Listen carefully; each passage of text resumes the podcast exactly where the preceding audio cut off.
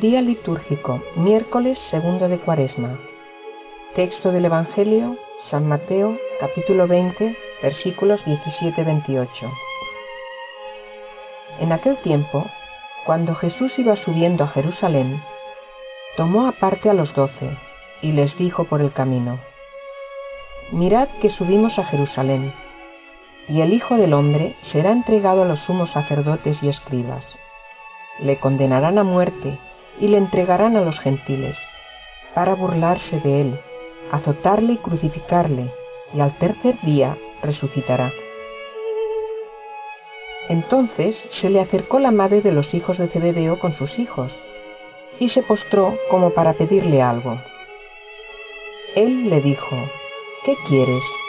Dícele ella, manda que estos dos hijos míos se sienten, uno a tu derecha y otro a tu izquierda, en tu reino.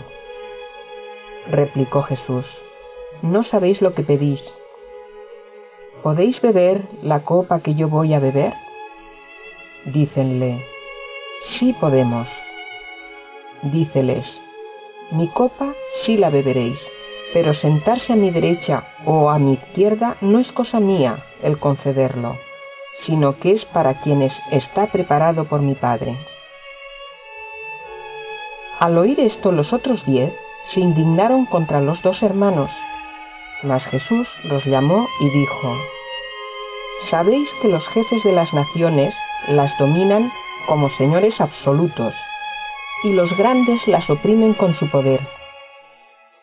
No ha de ser así entre vosotros, sino que el que quiera llegar a ser grande entre vosotros será vuestro servidor, y el que quiera ser el primero entre vosotros será vuestro esclavo.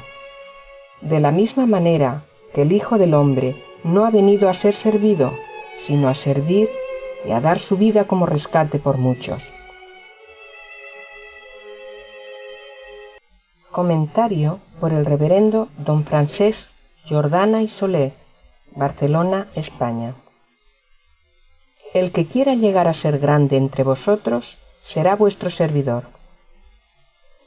Hoy la Iglesia, inspirada por el Espíritu Santo, nos propone en este tiempo de Cuaresma un texto en el que Jesús plantea a sus discípulos y, por lo tanto, también a nosotros, un cambio de mentalidad.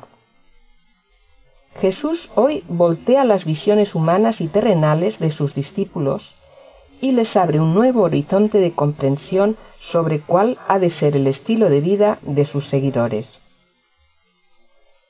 Nuestras inclinaciones naturales nos mueven al deseo de dominar las cosas y a las personas, mandar y dar órdenes, que se haga lo que a nosotros nos gusta, que la gente nos reconozca un estatus, una posición. Pues bien, el camino que Jesús nos propone es lo opuesto. El que quiera llegar a ser grande entre vosotros será vuestro servidor y el que quiera ser el primero entre vosotros será vuestro esclavo. Servidor, esclavo. No podemos quedarnos en el anunciado de las palabras. Las hemos escuchado cientos de veces. Hemos de ser capaces de entrar en contacto con la realidad que significan y confrontar dicha realidad con nuestras actitudes y comportamientos. El Concilio Vaticano II ha afirmado que el hombre adquiere su plenitud a través del servicio y la entrega a los demás. En este caso, nos parece que damos la vida cuando realmente la estamos encontrando. El hombre que no vive para servir no sirve para vivir. Y en esta actitud nuestro modelo es el mismo Cristo, el hombre plenamente hombre, pues el Hijo del Hombre no ha venido a ser servido, sino a servir, y a dar su vida como rescate por muchos. Ser servidor, ser esclavo, tal y como nos lo pide Jesús, es imposible para nosotros. Queda fuera del alcance de nuestra pobre voluntad. Hemos de implorar, esperar y desear intensamente que se nos concedan esos dones.